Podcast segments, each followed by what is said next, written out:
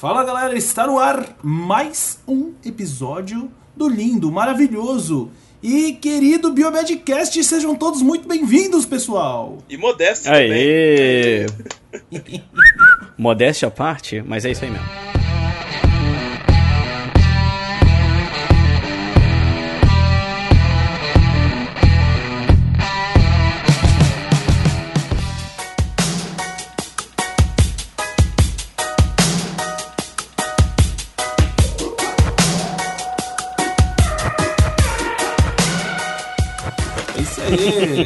Falando é o Otávio, diretamente de Foz do Iguaçu hoje. Fala galera, aqui quem fala é o Luiz, diretamente do Rio de Janeiro. E a pauta de hoje tá muito interessante e acho que, acho que os ouvintes vão gostar, como sempre. Sempre gostam desse programa, então. Depende da gente, né? Depende, depende. A pauta tá boa. Fala galera, aqui é o Rogério de Curitiba. E Otávio, você não tá aqui, mas tá frio, hein? Rapaz, Rapaz, eu só, só ouvi falar só. tô de touca aqui, rapaz. Tá feio Aqui no Rio também.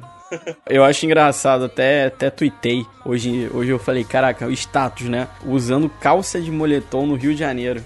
Em Copacabana, cara. Que que é isso? Tá frio aí também, Luiz? Tá frio, tá frio. Pô, Os cariocas, não sei como é que estão sobrevivendo. Mas frio quanto que é frio pra você? Pô, pô, deu 20 graus aqui, a galera já. Rio já se candidatou à próxima Olimpíada de Inverno. Ô, louco. 20 graus. Mas ho- hoje a mínima foi 20 graus? Não, essa noite acho que foi. Teve lugar aí que deu 14, 15 graus. Ô, então é frio. Aqui em Curitiba foi 4 hoje de manhã, na hora que eu acordei. Aí trabalhar. O pior é isso, né? O pior é isso. Na verdade, eu acho que a gente tem que. A gente tem que participar de algum tipo de workshop sobre como começar um podcast sem falar sobre o tempo. Todo Biomedcast. É a atualização A gente fala do- sobre o tempo. clima. É, tipo assim, e aí galera, fala aí, tô aqui, tá frio, Não, não, tá mas quente. sabe por que que é isso, cara? Porque tem dois curitibanos no, no podcast. Dois pessoas de Curitiba, né? Eu, eu sou curitibano, o Otávio é quase curitibano, né? É, praticamente. aqui. E aqui, cara, é assim, cara. Todas as conversas do elevador, não. É, o assunto é esse. É. Pô, Curitiba é é, é louco o clima, hein? Tava quente, agora tá frio. o leite tá quente também. Leite. é, tipo assim, assim, cara. mesmo, em A Curitiba. culpa, a culpa é sua de ter, de ter Curitibano no podcast, cara. Não tem assunto, É. rapaz. Não tem, Tem. pois é.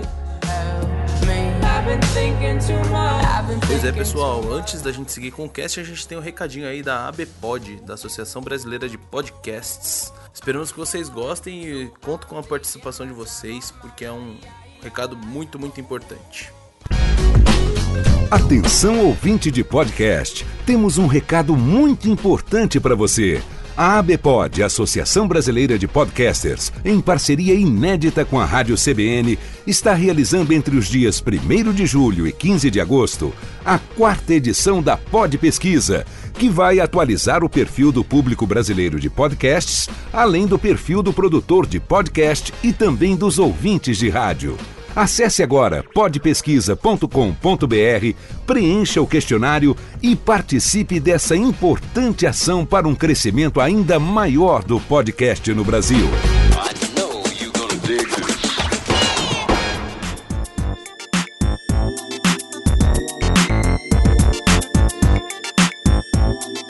Hoje nós vamos falar sobre impressão 3D na área da saúde, gente. Um tema muito, muito top. O que que vocês acham disso, galera? Vocês Eu tô, eu tô, aí? porque eu acho que assim, é um tema que eu já fiz até alguns vídeos sobre sistema reprodutor feminino 3D que foi impresso, fizeram. Então, Uhum. tem coisas.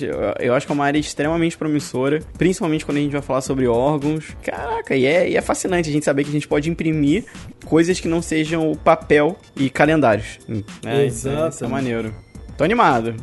Vai ser um papo Muito, bom. muito interessante. Também tô animado.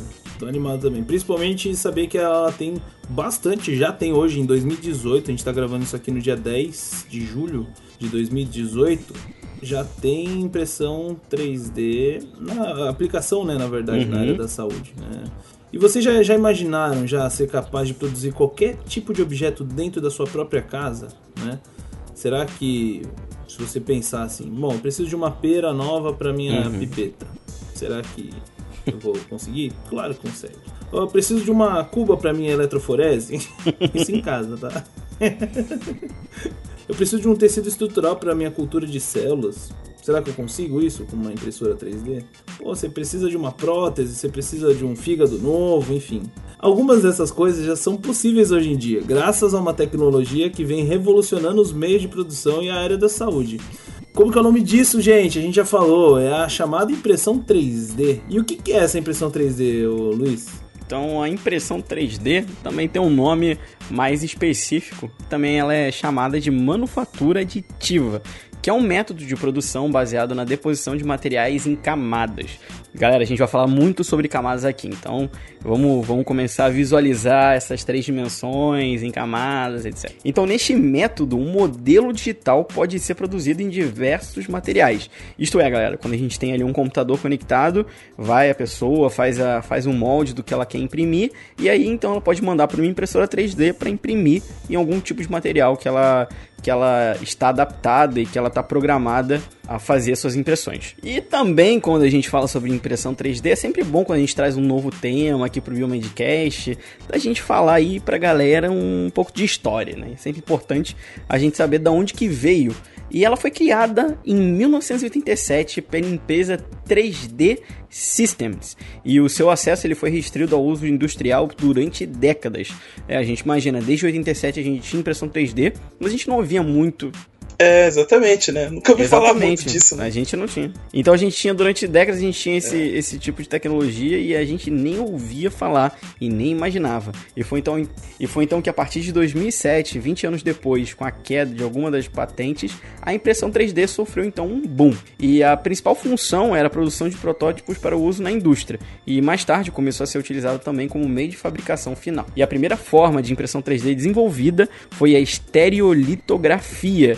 E também existem outros métodos contando com esse que, Roger, explica aí mais pra gente o que cada um desses métodos é.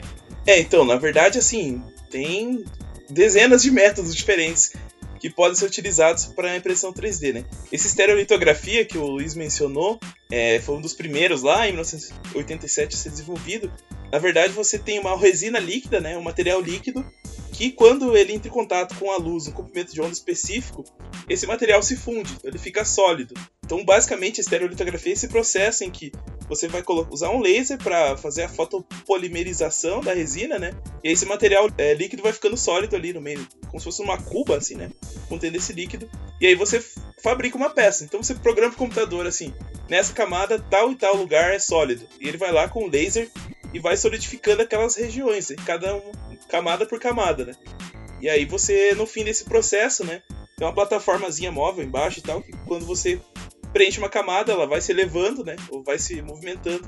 E aí você vai polimerizando camada por camada. E aí depois você tem uma peça sólida ali dentro do material líquido, né? E depois você só tira esse líquido e fica com a tua peça pronta ali, né? Então o pessoal usava isso no começo para fazer, por exemplo, ah, eu preciso, sei lá, de uma turbina de, de um avião, por exemplo. Eles vão lá e fazem o molde certinho, com a geometria que precisa ter nessa estereolitografia, faz, faz o laserzinho lá, ele vai fazendo a peça e no final depois eles têm esse molde, eles fabricam a peça final. Que bacana isso, cara. É, é, tem alguns vídeos, né? Dá, dá, até pra gente mostrar. A gente vai deixar um link aqui pra alguns vídeos. Cara, mas é, é um negócio incrível, assim. É, apesar de ser o primeiro, ele é um dos mais impressionantes, assim, né? Você vê o negócio emergindo no meio do líquido, assim, uma peça sólida, né? Uhum. Engraçado que dá pra você fazer uma peça extremamente pequena. Ah, sei lá, já vi o pessoal imprimir um, modelo de um aneurismazinho lá, de um centímetro dentro do, do, do vaso, né? Ou você pode fazer uma peça grande, tipo o tamanho de um para-choque de um carro, assim. Tudo é possível, né? Depende do tamanho da impressora e tal, o tamanho do líquido que você vai usar, né? Dá pra você erguer um prédio, não dá? Não com, acho que não com estereolitografia, mas tem algumas, já tem um, uma empresa chinesa que imprimiu um prédio que, na verdade, vai depositando cimento nas posições que precisa, assim. E é processo de impressão 3D. Imprime com cimento lá. Faz o prédio. Você tá brincando, eu não consigo acreditar. Eles conseguiram fazer isso já. Uma casa e tal ali. Esses chineses, cara, não estão com nada. Não estão com nada. Só que assim, esse modelo ele é bem caro. Esse material que usa para fazer essa impressão e tal, normalmente ele é muito caro. Então não é esse tipo de impressora que a gente costuma ver na maior parte dos lugares. Assim, essa impressora que acho que todo mundo já deve ter visto trabalhando e tal. É aquela que você tem um filamentozinho de plástico que ele vai é, depositando plástico nas regiões e tal, né? Então esse é um uhum. outro princípio de, de impressão que a gente chama de deposição de filamento fundido, né? Ou extrusão de filamento fundido. Então você usa lá um plásticozinho, né? Um plástico que ele é duro, é, só que quando você aquece esse material, ele fica, ele fica mole, né? Então você consegue Uhum. fazer ele passar por um buraquinho, assim, do, do extrusor, né? Que ele vai depositando esse material em cima da peça, camada por camada também, né? E vai fazendo lá uma peça 3D. Então quando ele deposita, esse material quente ele vai ser esfriado, entrar em contato com a superfície, né? Vai oxidar com o material em volta, e ele vai ficar duro. E aí você vai tendo lá uma pecinha também, né? Essa é aquele a impressora 3D que acho que tá todo mundo acostumado a ver. Não sei se Eu sei. É, teoricamente, acho que é a mais comum, né? Que a gente consegue ver em. Às vezes tem em shoppings. Isso. Então, normalmente eles vão colocar lá um, um plásticozinho ABS ou PLA, que são os mais comuns. E essa impressora você pode comprar na Calunga, Uhum. por exemplo. Já tem pra comprar, cara? Já tem pra vender? Tem, pode comprar lá o PLA, pode comprar a impressora. Menos de mil contos você sai imprimindo as coisas já. Com menos de mil reais você tá brincando, Tô sério? falando. Depois a gente vai ver os preços certinho, né? Mas é mais ou menos isso aí, tá? Mas aí também, esse aí tem vários tipos, né? Tem umas que tem o filamento super fininho e que faz o negócio com uma resolução bem boa. Tem umas que já são mais simples e tal, né? E uma das mais impressionantes, assim, pra gente que é da área da saúde e tal, é o jateamento, que ela é muito parecida com a impressora que a gente tem em casa. É, nessa técnica de jateamento, você tem tipo um cabeçote de impressão com vários buraquinhos. E aí o material que ele, que ele imprime é líquido, só que quando ele é depositado na superfície, ele fica sólido. Então você pode, de repente, depositar esse líquido e, e já colocar um, um laserzinho em cima dele. E ele já vai ficando sólido. Então é como se estivesse imprimindo uma folha de papel mesmo. Aquele cabeçote com vários buraquinhos vai colocando é, esse material. E ele consegue fazer a impressão com uma qualidade é, fenomenal, assim. Na ordem de micro, é, de micras, assim, de tamanho, de resolução e tal. Você consegue imprimir uma coisa microscópica nesse processo do jateamento, né? Com um detalhe, assim, muito grande. né? Só que ele é mais caro, né? Fazer jateamento, em geral, tem um custo alto. Então, não dá pra usar no dia a dia. Pelo menos não por enquanto, né? Mas eu acho que no futuro isso vai ser bem possível, né? Essas são as técnicas, assim, mais comuns, né? Que a gente tem mais desenvolvimento e tal.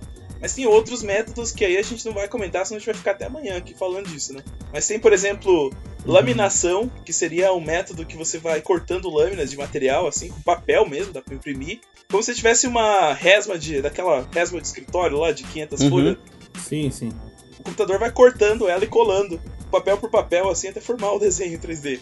Tem essa Que também. legal. Tem uma que é muito interessante, que é a fusão em leite de pó, que você tem, por exemplo, um pó, por exemplo, titânio, a gente comentou isso antes, né? Você tem, por exemplo, uma superfície cheia de titânio e você vai passando algum material que vai agregar esse titânio e vai formar uma liga. E aí você vai, tipo, aglutinando esse, esse pozinho ele vai formando uma peça sólida também. Então você, por exemplo, ah, eu tenho lá um pozinho, eu passo esse material por cima ali, nas posições certinhas da impressão, ele fica durinho, coloco mais uma camada de pó, faço isso de novo e esse processo vai, vai se formando até produzir a peça final, né?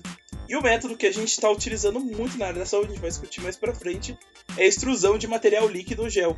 Você pode de repente ter, sei lá, colágeno, gelatina, algum gel específico, hidrogel, dentro de uma seringa, e aí a, a, a impressora ela vai posicionando essa seringa em regiões específicas e depositando um pouquinho desse líquido, desse gel, cada um desses pontos, né? E aí você vai formando uma estrutura que pode ser do material biológico, por exemplo. Então, bom, acho que é isso, né? Dos métodos aí, né? Tavião, e os materiais aí? O que, que a gente levantou de materiais pro pessoal? Pois é, a gente tem diversos materiais que a gente pode utilizar, né? Como o Roger já citou alguns, a gente vai só relembrar aqui, mas a gente tem os polímeros, né? O grande grupo dos polímeros, que eles são divididos em dois subgrupos, das resinas líquidas e dos filamentos, né? Polímeros em filamentos. Uh, resina líquida, o que, que a gente tem? Resinas epóxi, que já são bem famosas, a gente já conhece aí esse tipo de material, que é aquele uh, um plástico que você consegue manusear. Hoje em dia, como que é o nome daquele negócio que a gente compra pra, uh, em casa de material de construção? Ah, sei, o Durepox. Isso, Durepox, isso, exatamente. A gente já usa, né? Outro tipo de resina líquida, no caso são as resinas de acrilato, resinas acrilato que é um outro tipo de material. Filamentos, então os polímeros de filamentos a gente tem o PLA e o ABS e outros tipos de plástico. Né? O PLA é um polímero biodegradável e um dos materiais mais comuns que as impressoras caseiras utilizam, né? Que o que a gente citou ali em cima, ou aliás, o, o Roger citou ali em cima, né? Que é o, aquele de, por deposição de filamento fundido, né? Extrusão que o Roger citou. Aí tem o ABS, que é o termoplástico, muito utilizado em aplicação industrial, tá? E outros plásticos que a gente utiliza é o poliuretano, nylon, etc. Né? Aí já partindo para outros tipos de materiais, saindo dos polímeros, a gente tem cerâmica, gesso, metal, dentro do metal mais comum é o titânio, que é o, Rogério também citou anteriormente, e o, os outros materiais, como papel, né, que também foi um exemplo aí, hidrogel, aí tem hidrogel sintético, tem colágeno, tem gelatina, então isso é mais para aplicação na área da saúde, né? Tem alguns tipos de silicone também, né? E o mais incrível de todos, assim, que me surpreendeu na hora de colocar esse negócio aqui foi comida como, como matéria-prima. Né? A gente tem a possibilidade de fazer isso aí com alguns tipos de massas ou chocolate, imagina. Ah, chocolate ia ser uma boa. Pode imprimir, de repente, um chocolate com a sua cara. Pois é, imagina, cara. Escaneia a sua cara com um scanner 3D, coloca no computador e ele faz lá um Nossa. chocolate. Nó. Os gordinhos pira.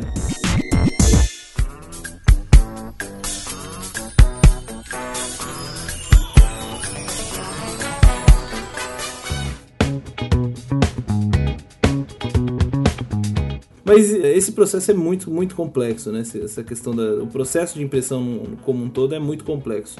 Rogério, você que tá na área, explica um pouquinho pra gente como que funciona é, essa impressão de, enfim, uma peça como um todo. É, bom, pessoal, até que não é tão complicado assim, né? É, basicamente você tem duas etapas. Você tem assim a criação do modelo no computador. Você precisa ter isso, né? Então você precisa ter lá a tua peça em 3D no computador que você pode fazer de várias maneiras. Você pode de repente criar no, no SolidWorks da vida lá no programa de CAD uma pecinha em 3D, tipo, sei lá, um parafuso. Você desenha ele certinho, né? Você pode de repente escanear essa peça. Então você vai lá com um scanner 3D, por exemplo, e escaneia o rosto de uma pessoa. Ele vai passar um várias, vai passar uma luz assim, então, conforme a reflexão dessa luz, ele forma um desenho em 3D do seu rosto ali, né? Ou de repente de algum objeto, de repente de uma prótese que você quer fazer, né? E ele passa esse computador. Vem cá, deixa eu só, só, só, só interromper um pouquinho, Roger.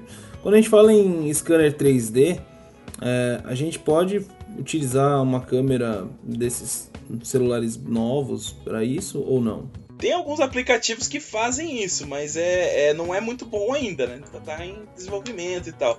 Em geral, o scanner 3D é, uma, é um equipamento separado que você pode comprar. Que ele vai tirar várias fotografias assim do, do objeto em várias posições diferentes e reconstruir. Mas assim, nada impede você realmente for lá com o celular e vou tirar foto em todos os ângulos possíveis e ter algum software para reconstruir isso, né? Tem alguns que funcionam com laser e tal, que ele vai fazendo varredura laser, assim. Então, vários Uhum. tipos de scanner 3D, né? Então depende, assim, do nível de qualidade que você tá querendo e quanto você tem dinheiro para investir, né?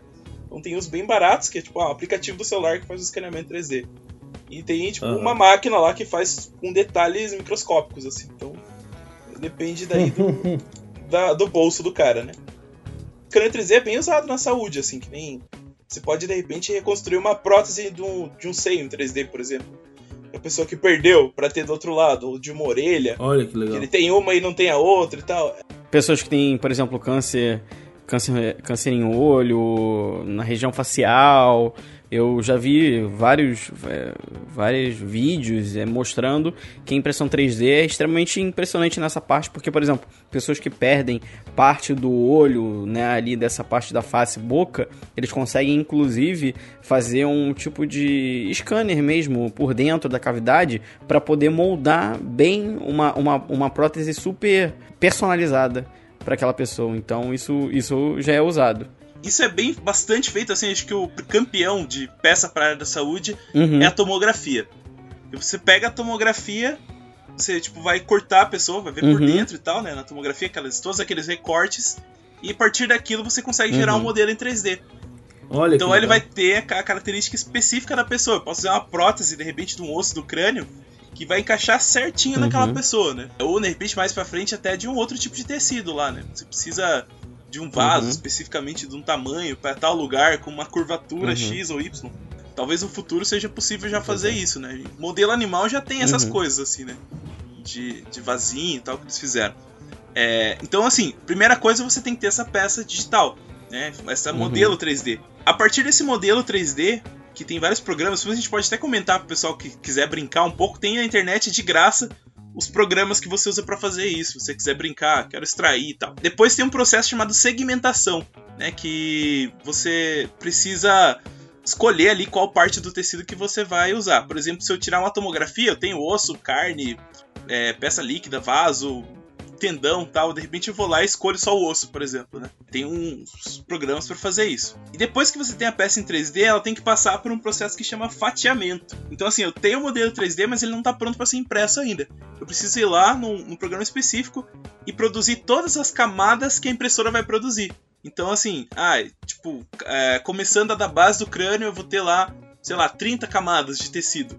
E aí eu vou precisar fazer o um modelo 3D de cada uma dessas camadas para eu enviar para a impressora, a impressora ir lá e fazer esse, esse processo de impressão. Né? Ela precisa ter essa função aí, né? Essa imagem que vai ser fatiada a gente chama de STL, né? Seria lá um formato pronto para impressão 3D, né? Além disso, também são feitos suportes. Então, assim, imagina que você vai imprimir, por exemplo, o que eu poderia dizer? Você vai imprimir o crânio inteiro, né? Só que a hora que você for imprimir a parte de cima, ele não vai ter nada para se apoiar. Se você imprimisse ele assim, tipo aquela parte que, que tampa em cima, sem ter nada embaixo, ele afunda, né? A impressão não ia ficar boa.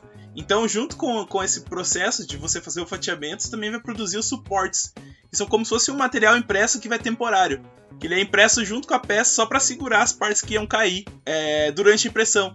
Depois que forma a peça e todas as partes estão grudadinhas, Aí você pode tirar esse suporte, né? Você pode dissolver ele com, com ácido, ou de repente só arrancar ele mesmo com uma. Depende do material que ele é feito, né? E aí você fica com a peça certinha do tamanho, da geometria que ela precisa ter, né? Depois que você fez tudo isso no computador, você preparou a peça 3D, cortou ela lá, preparou os suportes e tal, aí você tem que arrumar a impressora, né? Preparar o material que você vai imprimir, controlar o, a temperatura da impressora, calibrar ela para que não saia nada torto, né? Apertar o play e ficar lá vigiando a impressora, né? Ficar lá olhando e tal, pra ver se ela vai imprimir certinho, né?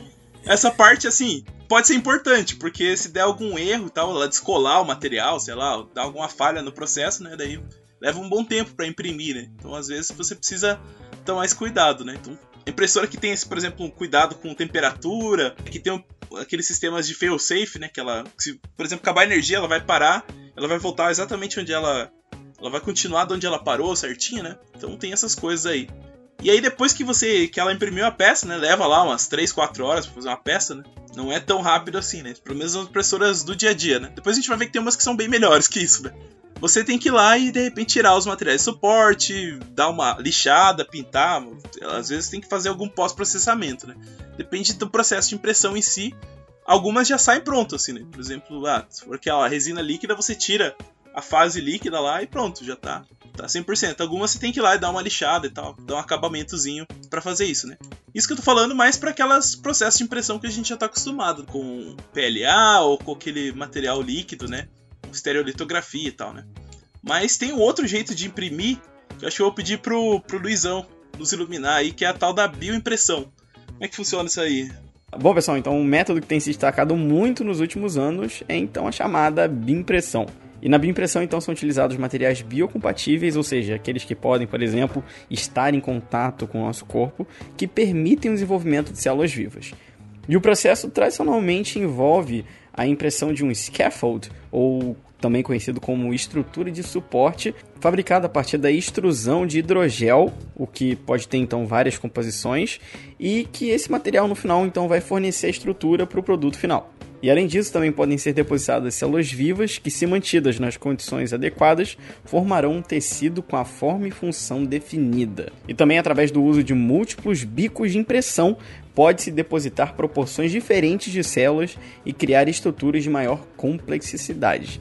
Então, pô, você fica imaginando lá a célula, a gente normalmente pessoal, quando a gente fala sobre cultura de células, a gente sempre pensa nas células ali em 2D, ou seja, são células numa plaquinha que elas crescem, placa de Petri, é, numa placa de Petri onde elas se expandem para os lados e não, né, por exemplo, para cima. Mas hoje em dia, de, com, com tecnologia microfluídica, você consegue então ter o tipo de culturas 3D. Na verdade, você nem precisa de uma tecnologia dessa, é só você fazer, por exemplo, aqueles minicérebros, esferoides, que são consideradas células 3D, né? É, é, estruturas 3D em três dimensões, mas você colocá-las em uma estrutura é, microfluídica, a partir de, de impressora 3D, é algo extremamente incrível. Inclusive, saiu um artigo recentemente, eu posso deixar até o link aqui na descrição, onde eles conseguiram fazer um ambiente, um microambiente de Alzheimer in vitro, usando essa, essas tecnologias de três dimensões,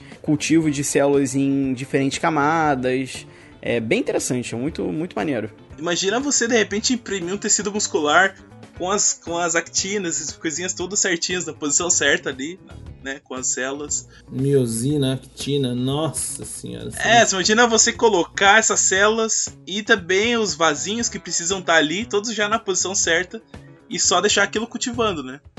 Então é, tem essa possibilidade no futuro de você de repente fazer um, um micro tecido que você precisa de repente para já, já imaginou vocês fazerem você conseguir fazer um um ureter, por exemplo, impresso 3D para alguém que não tem. Exato, então, uma coisa que a gente discute bastante na- quando a gente fala sobre cultura de células, inclusive é um ponto teoricamente de desvantagem quando a gente usa esses modelos celulares, é que tudo leva sempre aquele ponto. Mas será que isso aqui realmente está sendo, é, como, como eu diria, é, mimetizando o que realmente acontece em um, em um microambiente, porque uma coisa é você ter um tipo de célula, um tipo de cultura isolada, mas a célula não está assim no nosso corpo. Então, quanto mais tipo de complexidade a gente envolver os nossos experimentos, as nossas culturas, melhor vai ser. Então, por exemplo, você faz cultura de células em camadas, onde você coloca uma camada, é um tipo de célula suporte, aí em cima você coloca um outro tipo de célula que vai se conectar com essa célula suporte,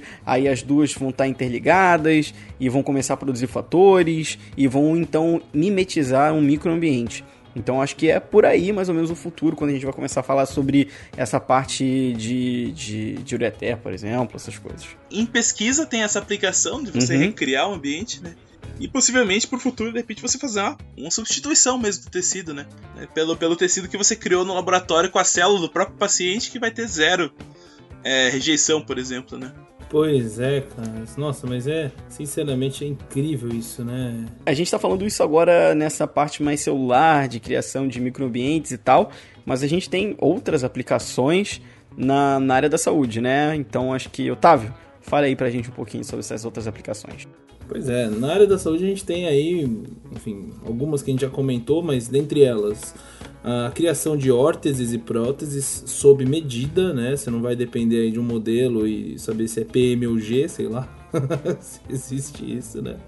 A mas ideia é você fazer a tomografia lá e fazer, tipo, o osso do cara exatamente o tamanho que precisa ser, né? Exatamente. Né? Protótipos para preparação de cirurgia. Né? Então você, às vezes o médico para fazer uma cirurgia ele se, se prepara antes, né, para entender como que é, como que tá a situação daquele tumor, sei lá, daquele órgão que ele vai, vai, enfim, operar, enfim. Então acho que acaba sendo um protótipo para é isso, Rogério? É, então, o pessoal tem usado isso bastante em cirurgia ortopédica, por exemplo, né? Você precisa colocar um parafuso dentro de um osso, por exemplo. Ou de repente 20 parafusos e um- um- uma parte, sei lá, uma prótese metálica, né? Só que quando você vai fazer a cirurgia, você vai fazer um cortezinho mínimo, assim, vai ver só um pedacinho do osso lá. No meio de um monte de sangue, é, músculo, veia que você não pode cortar, né, e tal. Uhum. Então, pra ele saber o tamanho desse parafuso que vai entrar lá, ou tipo, em qual posição que ele tem que entrar, é quase impossível, né? Tipo, o cara tem que se adivinhar onde que tá o tecido do cara, né? Então eles tem muitos médicos que estão recorrendo a isso. Ele vai lá e imprime a tomografia do cara, o osso certinho, né? Do, do paciente lá, do tamanho que precisa ser. E ele faz, simula a cirurgia antes lá. Pega lá o parafusinho, vê qual o tamanho que ele vai usar, é, o molde que ele precisa, em vez de tortar na, na pró- própria durante a cirurgia, ele precisa entortar lá o molde para encaixar naquele osso certinho. Ele já faz isso antes, manda esterilizar. Chega na hora da cirurgia, ele faz a cirurgia metade do tempo, assim, né? Com menos risco pro paciente. Então, mais nesse sentido de você se preparar e tal, né? Ah, depende por que lado que eu vou conseguir ter que fazer um- uma incisão lá para alcançar aquele tecido que eu preciso operar, por exemplo. Né? Então tem várias coisas aí. Mas não é só pra isso, né? Tem outras aplicações também. O pessoal aí tá, tá achando que é pouco, né? sei lá. Tá achando que é bastante, né? Sei lá. Produção também, então, de guia cirúrgico. Uma peça que você utiliza, por exemplo, para fazer um implante de, sei lá, um catéter, de um, um parafuso. Enfim, ele serve como um guia. Que para você poder inserir isso em algum lugar, você tem que passar isso através de algum lugar, ele serve como um, como um guia mesmo, o próprio nome já diz, né? Ele vai, vai guiar essa, essa inserção desse, dessa peça, enfim, desse parafuso, desse adendo que você vai colocar no, no, no paciente. Outra, outras aplicações são estudos de anatomia comparativa e educação médica, ou seja, você não vai precisar mais de modelos cadavéricos, né? Você não precisa mais de, de necrotério, nem formol e nem nada disso, né? Ah, acho que é um negócio bem, bem interessante. É, imagina você também, assim, meu paciente tem um tumor ósseo, eu vou lá imprimo o tumor ósseo e mostro pros meus alunos como é que ele é e tal. Pois é, olha só. Imagina, um tumor no fígado. Imagina que legal. Você pega lá o fígado normal, esse aqui é um fígado doente, por exemplo. Aí você imprimiu ele exatamente do jeito que ele é dentro do corpo, assim. Sem o paciente precisar morrer para você fazer isso, né? Aham, olha que legal. Que bacana, né? E também a gente tem a, a aplicação em bioimpressão e impressão de tecido, né? Isso aí é o que a gente já comentou aqui. É, por exemplo, para queimaduras, para, enfim, acidentes, para um coração novo, sei lá, né? Diversas aplicações aí. Você, né? Impressão de órgão, impressão de tecido. Enfim, você tem diversas aplicações que a gente até citou aqui algumas. Então, são muitas aplicações dentro da área da saúde, na é verdade, gente. A gente pens pensando assim, né? Bom, a gente consegue aí aplicar em diversos lugares e tudo mais. É, isso é o que a gente fez até hoje, né? É.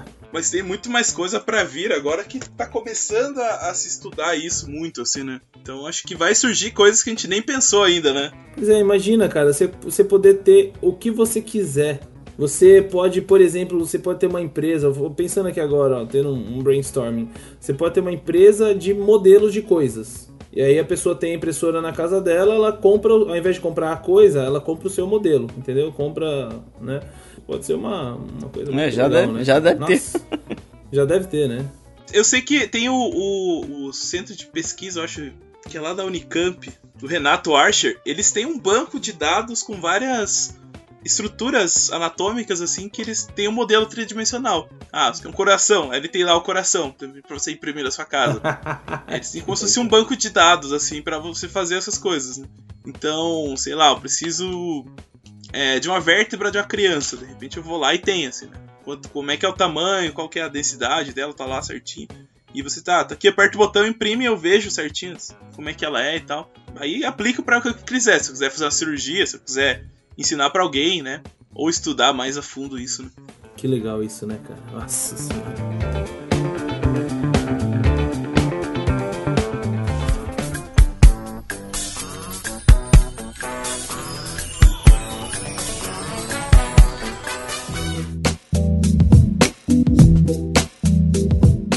Pois é, mas tudo isso que a gente está comentando aqui tem um preço. Quanto custa a brincadeira? Quanto que custa uma impressora, né, galera? A gente até comentou lá, oh, será que deve ser caro? Será que não é? Pois é, depende, cara, depende. A gente tem aí impressoras de 500 reais até alguns milhões de dólares, né? Então isso vai variar bastante. Claro, isso vai variar de acordo com as features, como que é, com as características de cada uma, né? Então, se você quer aquela que você consegue ter em casa, que vai imprimir aí uma, algumas coisas simples, sem muita resolução, enfim, é a de 500 reais, né? Agora, se você quer uma que imprima células, sei lá, né? Trabalha com essa impressão aí de célula, enfim, que é um negócio muito mais complexo, muito mais é, específico e, e, até diria com uma resolução, entre aspas, né, muito maior, né, resolução de, de como o Rogério disse aí, de, de, micrômetros, essa que vai custar os milhões de dólares, né? Então, isso também vai variar de acordo com o material que você vai utilizar, né? Então, um rolo de PLA, por exemplo, de 1 kg, pode ser comprado por cerca de 50 reais, que é aquele material que a gente comentou, né, que é um dos mais comuns. E as resinas já fotopolimerizáveis, elas já custam em torno de mil reais o litro, né? Então isso é aquilo que a gente falou da, da, da primeira, né? Daquele primeiro modelo que a gente falou. Esteri, eh, peraí, esterilitografia, né? Caramba, é muito complicado esse nome. Mas aí a gente fica pensando, né? Bom, custa, tem bastante coisa que custa caro, tem outras que não custam tão caro, né? Mas eu queria saber de você, pessoal, e pra gente debater também, qual que é o potencial dessa tecnologia, né? O que, que vocês acham que, que ela vai gerar lá no futuro, enfim, como que vai ser, desde do, do, das aplicações dela de hoje em dia até o que, que a gente Nossa, espera lá no eu futuro. Eu acho que muito. O que vocês acham? É, é algo que eh, tem tantas aplicações e eu acho que tão e, e acho que principalmente assim na área da saúde. É uma tecnologia que ela vai eu tenho certeza que anualmente ela vai avançando e é uma coisa muito grande, assim, se a gente for parar para pensar em, em onde a gente pode aplicar a impressão 3D. Não só imprimindo coisas para serem úteis, por exemplo, imprimiu para ser útil instantaneamente, mas você imprimir algo que pode servir de suporte para você fazer outra coisa. Então a impressora acho que 3D tá muito hoje em dia muito nisso. Você construir algo que dará suporte para você fazer o que você precisa. Mas eu acho que o avançar dela é realmente você imprimir algo para usar na hora. Entendeu? Ah, tô precisando de um tipo de dispositivo que vai conectar aqui e tal, ah, para fazer o, o trabalho sozinho. Mas hoje em dia eu vejo muito mais como um suporte. Eu, por exemplo, hoje em dia vejo que é mais limitada essa coisa de você imprimir, por exemplo, uma prótese pronta. Não é assim, você imprime uma parte, né? Roger me corrige se eu estiver errado, mas você vai imprimir uma parte dela e você vai completar com outras coisas. É, depende da, uhum. da função e tal, né? Tem alguns que são próteses é, que você vai imprimir várias, várias partes dela. Uma mão articulada, você vai imprimir cada uma das partes e depois monta e entrega pra pessoa, né? Porque tem órtese também, né? Que é aquelas, aquelas que não é exatamente para substituir, mas é para ajudar, de repente, na mobilidade ou no tratamento de alguma coisa, né? Então tem essas partes tá bem estabelecidas. Se vocês procurarem no YouTube, por exemplo, lá 3D 3D printing health, assim, vocês vão achar lá. Pessoal com mão que foi impressa, robótica, assim, né? Mão para substituir a pessoa que não tem mão ou sapato específico, a pessoa que tem o pé com alguma deformidade, por exemplo, né? Então tudo isso já é possível fazer, né? Assim, na área de saúde especificamente está sendo bastante utilizado na parte de cirurgia, né? eu tenho visto bastante isso, né? Mas hoje em dia as próteses que você faz ainda não são totalmente reabsorvidas, né? Então tem essa questão. Por exemplo, eu fazer um, um fêmur de titânio é o que a gente já fazia antes, né? Colocar lá uma haste de titânio e tal para substituir aquele fêmur. Eu consigo hoje em dia imprimir uma coisa que tem a forma específica lá para colocar lá. Só que uma prótese assim de material exógeno, ela às vezes não fica para sempre, né? Então, se daqui 5 anos, daqui 10 anos eu preciso lá e trocar minha prótese, por exemplo. Outra cirurgia e tal, né? Então acho que talvez no futuro, imagina você imprimir um osso com os vasos, com as células e colocar lá naquele lugar do, substituir aquele tecido lá e ele ser reabsorvido. Você nunca mais precisa fazer outra cirurgia para mexer naquela prótese, né? Eu já tô pensando aqui, ó, eu tive uma palestra no sábado sobre inteligência artificial. Imagina você juntar os dois, cara. Imagina a máquina, né, enfim, a, o software com inteligência artificial, ou seja, ele aprendendo a programar, por exemplo. Então, já existem alguns casos, né? Mas aí, o que, que é a inteligência artificial aplicada à programação? É o robô, teoricamente, entre aspas, né? O, o, o robô fazendo outro robô, certo? E aí você coloca uma impressora 3D para ele produzir né? E ele pode produzir peças, pode produzir outro robô igual ele, enfim, sei lá. E aí a gente vira num caos mesmo, né? Que aí é aquele. Vamos entrar no Matrix, sei lá. E... Deixa, deixa eu explodir tua cabeça, Otávio. Exploda. Se você tem uma impressora 3D, você pode imprimir outra impressora 3D. Pois é, então.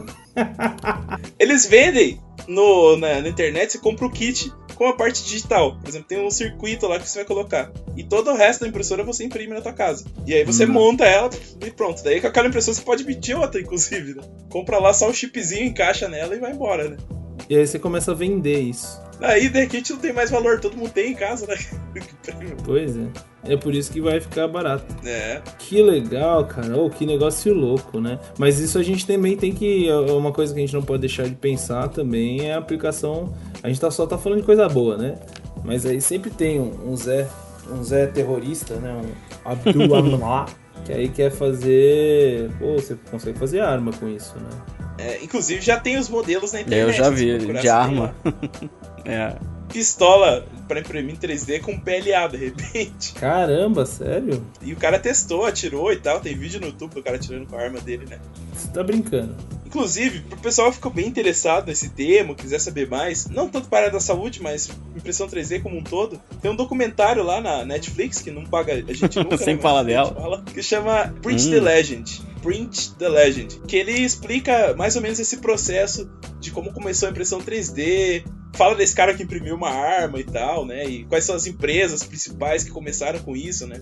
Pra quem quiser saber mais, é legal assistir, assim, é bem divertido, né? Ele dá uma, uma noção, assim, tipo, de como começou e como tá hoje, assim, essa parte de impressão 3D. É, o Rogério tinha comentado disso aí, eu vou, eu vou assistir. eu Também assisti não, não ainda, vi Print ainda não, Legend. vou ver. Também, cara, pro pessoal que quiser brincar em casa, não sei se vocês vão querer completar mais uma coisa. Tem softwares gratuitos pra mexer com. para fazer essa parte de segmentação, de, de mexer na peça no computador, aprender a mexer com o modelo e tal. Inclusive tem um software brasileiro que é o Invesalhos 3 lá. Se vocês procurarem no Centro de Tecnologia Renato Archer, que é lá relacionado à Unicamp, eles disponibilizam esse software gratuito com modelos de peça lá pra você brincar e tal. Tem o, o 3D Slicer também, que ele é um software é, americano que também é grátis pra você trabalhar, mexer com, ah, eu quero de repente fazer aqui um, um osso qualquer, uma peça. Você pode baixar lá e produzir essa peça, né? E depois se tiver a impressora, você manda pra ela lá pra fazer o processo de segmentação e imprimir a peça. Coisas que se você quiser brincar, se tiver tempo, né? Tem aí coisas pra fazer, né?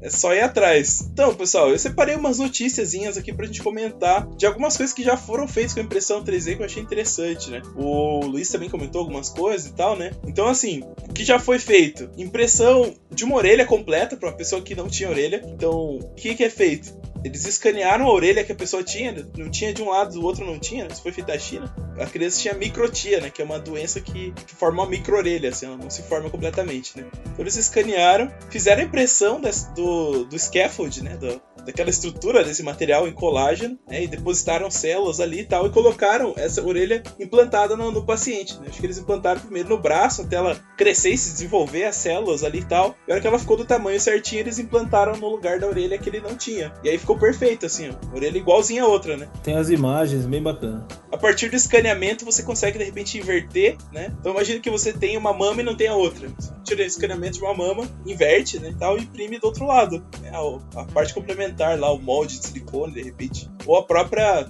tecido vivo mesmo, implanta na pessoa, né? E daí ela volta a ter aquela função certinha, né? Então essa é uma coisa interessante já da parte de medicina regenerativa, né? Que foi feita, né? Ainda na medicina regenerativa já tem um grupo de cientistas que conseguiu fazer uma córnea impressa em 3D. Então, em vez de você ter lá a córnea cadáver, por exemplo, no futuro já vai ser possível você de repente imprimir a córnea perfeita pro, pro olho da pessoa numa impressora 3D. Seria uma parte interessante aí, cientistas da Inglaterra. E aqui de Curitiba, aqui onde tá frio pra caramba, né? Já comentou. Teve uma curitibana que criou um projeto de pele impressa em 3D para substituir os animais. Então você tem uma pele lá com a estrutura, a microestrutura dela toda desenhadinha, né, com as células, as posições ideais ali, é, impressas nesse, nessa, dessa bioimpressora, que você pode de repente fazer um teste do cosmético antes de ir pro, pro fase animal para ver se ele tem alguma reação negativa, alguma coisa assim. E aí já entra naquela parte que o Luiz estava falando, né, da, da impressão pro uso na ciência, né? Então, para você pesquisar coisas com impressão 3D, que eu acho que é sensacional também, né? Já tem material reabsorvível que você imprime, por exemplo, uma prótese ao longo do tempo. Essa prótese, ela, ela é substituída pelo tecido vivo da própria pessoa. Então, tem o caso do, do osso hiperelástico, né? Hyperelastic bone, que você consegue, de repente, imprimir esse material. Ele é super resistente, flexível, você colocar, de repente, a parte do fêmur que a pessoa não tem. E com o tempo, as células, as próprias células do corpo vão reabsorver esse material e vai ficar um osso lá, onde não tinha mais. Ou, de repente, outros tecidos, né? Que tem essa significação, né? Então essas são algumas coisas que eu separei aqui pra comentar com vocês, gente. Pra vocês ficarem por dentro aí do que está sendo feito, né? Tem mais, muito mais coisa, né? Se vocês forem cavar aí, a gente pode ficar falando aqui pro resto da vida, né? Não, eu acho que, pô, a gente debateu muita coisa sobre impressão. Eu, pelo menos, aprendi muito. Que nem eu tinha mais noção, Eu mais também. naquela parte de cultura e tal, mas ah, sempre achei muito interessante ver, mas nunca fui realmente a fundo é, sobre sobre o que realmente era. E esse final de semana é a primeira coisa que eu vou ver na Netflix. Vai ser o documentário que o, que o Roger recomendou. Engraçado, até lembrei agora que o pessoal fez uma turbina de avião impressa em 3D. Tá voando lá na Boeing, lá. Tá lá, a turbina. Ah, Até hoje. mentira, sério? Até hoje, cara. Não é o molde, é a peça mesmo. Imprimiu, tá pronto, colocou lá, tá funcionando, né? Imagina. Você tá brincando, sério? Legal. Vamos colocar o- os links dessas pesquisas que a gente comentou aí tudo no post. Luizão, nosso excelentíssimo publicador, vai colocar lá pra gente, pros nossos ouvintes poderem conferir. Tá bom, galera? Bom, eu tô muito feliz, cara. Nossa, me surpreendeu demais o tema. Infelizmente o Brunão não pôde estar aqui hoje com a gente, né? Ele tá aí se preparando pra, pra se casar. Não era hoje que ele tinha aquela competição de hipismo? É, verdade. não, mesmo, é que né? ele, ele. É, gente, acho que o Bruno. ele- É que o Bruno ele vai entrar de cavalo no casamento dele, dele tá competindo, tá treinando. Tá treinando, treinando. É verdade. Treinando, é verdade, Vai um é monte de gente mandar. Pô, Bruno, soube que você tá andando de cavalo, Biomedic. Verdade, é, é. Deixa, deixa, Deixa, o pessoal deixa. perguntar pra ele, né? Quem mandou faltar. Uhum. Mas é isso aí, galera.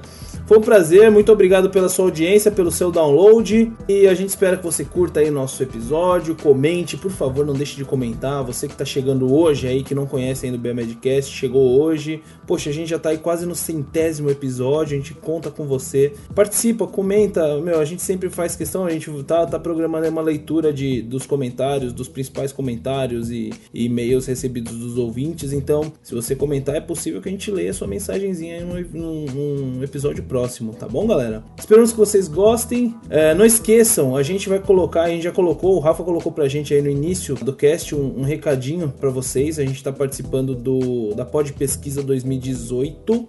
É muito, muito importante que vocês participem, gente, porque a gente vai saber como que tá a nossa audiência, como que vocês estão, né? E inclusive nesse ano vai ter uma, uma coisa inovadora aí que os próprios podcasters vão ser avaliados também. Então esperamos que vocês gostem, depois a gente vai publicar os resultados da Pod Pesquisa, mas por favor participem que até dia Isso. até início de, de agosto, se eu não me engano. Certo? Certo, galera? Certo. Esperamos que vocês gostem. Muito obrigado pelo seu download.